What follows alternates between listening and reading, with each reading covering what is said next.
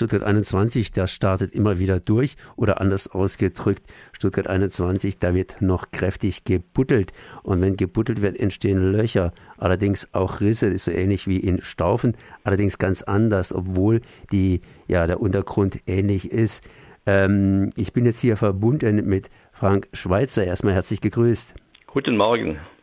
Sie sind hier vom Netzwerk 21. Das sind äh, praktisch diejenigen, die Angst haben um ihre Häuser, wenn unten drunter gebuddelt wird. Und inzwischen wird in Stuttgart ein Haus abgerissen. Können Sie mir dazu irgendwas Näheres sagen? Ja, die Netzwerke äh, 21 wurden gegründet, um die Interessen vor allem der Hausbesitzer, aber auch der Mieter äh, zu wahren vor den äh, Gefahren und Unannehmlichkeiten, die durch die, das Projekt Stuttgart 21 entstehen. Wir sind die kritischsten Begleiter schon seit 2011 und haben gegen die Lärmemissionen, gegen die Staubemissionen, gegen die Verkehrsbelastung äh, angegangen, haben Informationsveranstaltungen gemacht. All das, was eigentlich die offiziellen kritischen Begleiter tun sollten. Jetzt wird es besonders kritisch in der Kernerstraße. Und zwar wurden in der Kernerstraße und in der angrenzenden Schützenstraße Häuser durch äh, Injektionen angehoben, bevor die Tunnels gebohrt wurden. Das war eine Vorsichtsmaßnahme, dass man den zu erwartenden Setzungen entgegenwirkt. Leider wurden nicht alle Häuser, die betroffen sind, angehoben. Das heißt, ein Haus wurde angehoben, das Nachbarhaus, das direkt angebaut wurde, wurde nicht angehoben. Und durch diese Höhendifferenz ist nun ein Bauteil des angrenzenden Gebäudes, Hausnummer Kernerstraße 30, zerrissen. Es ist nicht das ganze Haus kaputt, sondern lediglich eine Überbauung einer ehemaligen Einfahrt. Die Häuser im, aus dem 19. Jahrhundert wurden ja mit drei Meter Abstand gebaut für die Feuerwehr. Und in diesem Fall wurde diese Einfahrt überbaut äh, nach dem Krieg. Und dadurch ist ein zusätzliches Bauteil gekommen, das nun zerrissen ist und total abgebrochen werden muss. Also nicht das ganze Haus, sondern im Moment sieht es so aus, wie wenn nur dieses Zwischenteil abgebrochen werden muss. Das ist dramatisch oder nicht so dramatisch. Also dieser Zwischenteil ist praktisch jetzt kaputt. Ja. Jetzt, Der äh, hat Risse bekommen und ist äh, dann verklebt worden, die sind ausgespachtelt worden und nach äh, kurzer Zeit sind die wieder aufgetreten und zwar zu dem Zeitpunkt, als dann der Tunnel gebaut wurde. Hm. Sind noch weitere Risse aufgetreten? Ja, in äh, es ist äh, offensichtlich, dass Gebäude, die im Krieg zerbombt wurden und nach dem Krieg neu aufgebaut wurden, stärker geschädigt wurden wie alte Häuser aus dem 19. Jahrhundert. Ich bewohne so ein Haus und wir haben deutlich weniger Risse wie die Nachbarhäuser, die nach dem Zweiten Weltkrieg wieder aufgebaut wurden. Und man kann schon sagen, es ist dramatisch, aber nicht vergleichbar mit den Bauschäden, die es in Staufen gegeben hat. Ist also ein bisschen weniger schlimm, mit Ausnahme von dem Haus Nummer 30. Jetzt äh, wird unter Ihrem Haus, beziehungsweise ganz einfach in der Kernerstraße unten drunter gebaut. Ähm, können Sie mir da ein bisschen was zu diesem Bauen sagen? Ich meine, ich habe diese Statistiken gelesen, beziehungsweise die Grafiken gelesen. Da wird ja in bestimmter Tiefe unten drunter gebaut. Ja. Die ist allerdings auch ausgesprochen eins variabel. Mhm. Das ist so. Wir haben ja einen Tiefbahnhof, der in einer Schieflage liegt. Der hat ja eine Bahnsteigneigung von äh, 9%.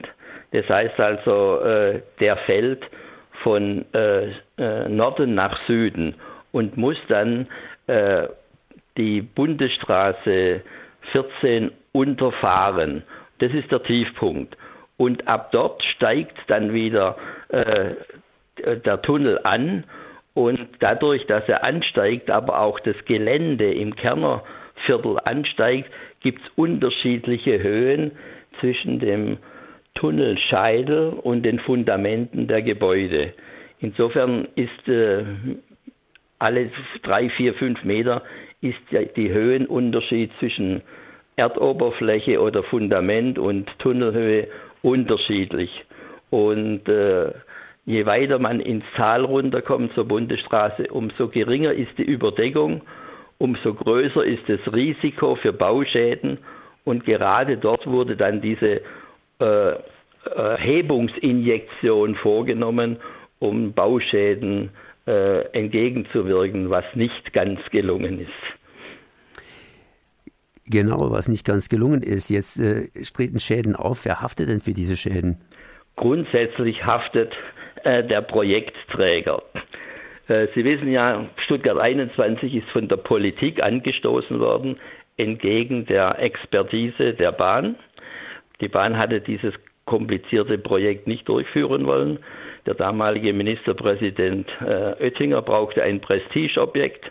Unterstützt von der Kanzlerin Merkel haben sie dann entgegen dem, der Aussage der Experten dieses Projekt trotzdem im wahrsten Sinne des Wortes auf die Schiene gebracht und damit das Chaos in Stuttgart bitte angestellt. Jetzt ist aber die Politik verantwortungsvoll ausgestiegen und sagt, das ist nun ein Projekt der Bahn. Uns gehen die ganzen Komplikationen und Probleme nichts an. Wendet euch an die Bahn. Die Bahn hat sich abgesichert durch eine Haftpflichtversicherung. Das heißt also, wenn man Schäden anmeldet, äh, sagt die Bahn, wir schicken unsere Versicherung. Und dann sind Sie als Eigentümer, haben Sie dann eigentlich die Arschkarte. Nämlich Sie müssen als äh, etwas weniger begüterter Eigentümer mit einer großen Versicherung rumstreiten, sind jetzt in alten Gebäuden diese Risse schon da gewesen? Sind sie verstärkt? Sind sie baubedingt oder wären die sowieso gekommen?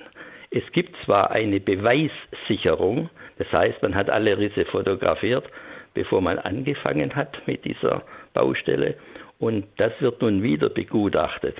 Und jetzt können Sie natürlich trefflich streiten, ob ein Riss, der vorher einen halben Millimeter war und jetzt drei Millimeter ist, ob das ein Schaden ist, der nun gravierend ist oder nicht. Die Nachbarin von, von der Kerner Straße 30, äh, da war das eindeutig. Da waren die Schäden so äh, groß und so unmittelbar nach der Hebungsinjektion, dass es keinen Zweifel gab. Aber es gibt viele Gebäude, wo es durchaus äh, von, den, von der Versicherung Zweifel angemeldet werden. Und die Netzwerke 21, die sind schon seit drei, vier Jahren damit befasst, diese Bauschäden äh, mit zu begutachten und mit der Bahn zu streiten. Das wird wohl noch ein längeres Spiel werden. Jetzt bauen die allerdings weiter. Ähm, haben die irgendwo aus der ganzen Sache gelernt? Ich meine, dass man Häuser anheben kann, das müsste eigentlich doch wohl auch Stand der Dinge sein, ohne dass da Risse entstehen. Äh, aus unserer Sicht gibt es zwei Dinge, die man lernen muss. Erstens, man fängt so ein kompliziertes Bauprojekt äh, überhaupt nicht an, zumal wenn es verkehrstechnisch total unsinnig ist. Und das Zweite ist, äh, nach Planfeststellung sind die Eigentümer verpflichtet und gezwungen, äh, ihre Grundstücke bereitzustellen, dass sie unterfahren werden können. Das gibt einfach die Planfeststellung her. Aber Sie kennen ja auch den Artikel 14, wo Eigentum geschützt werden muss. Das heißt also, Nachteile, die sich aus dieser Planfeststellung für individuelle Hausbesitzer ergeben, sollten möglichst schnell, unkompliziert kompensiert werden.